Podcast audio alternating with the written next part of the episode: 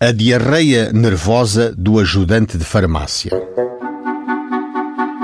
Eduardo Ramos, farmacêutico, participou de Manuel Henriques, ajudante de farmácia, porque este afirmou que o suplicante matara um homem por incompetência profissional.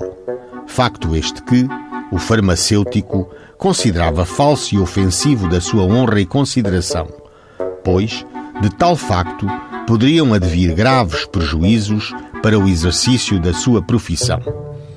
Para o farmacêutico, tal afirmação era falsa e repugnante.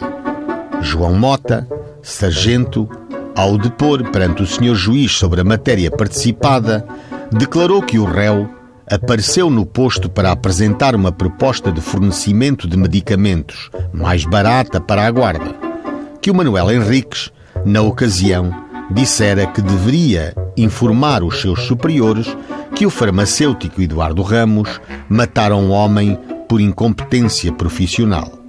Mais disse que o Manuel Henriques há pouco tempo procurara para lhe pedir que no tribunal, ao ser inquirido, não dissesse que ele afirmara que o queixoso matara um homem por incompetência profissional, mas por descuido.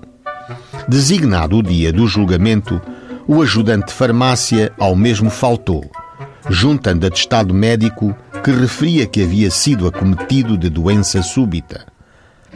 Agendada nova data, voltou a faltar por ter sido acometido de diarreia nervosa, opondo-se ao segundo adiamento o senhor advogado do queixoso, o farmacêutico, pois que, antes do julgamento, cumprimentara na rua o réu. Realizado o julgamento, supondo-se que curado da diarreia nervosa o ajudante de farmácia, o senhor juiz deu como provada a expressão que era imputada ao réu. No entanto, como a favor dele milita um atenuante de bom comportamento anterior, da confissão do facto e do imperfeito conhecimento do mal do crime, condenou-o a 20 dias de multa a um escudo por dia.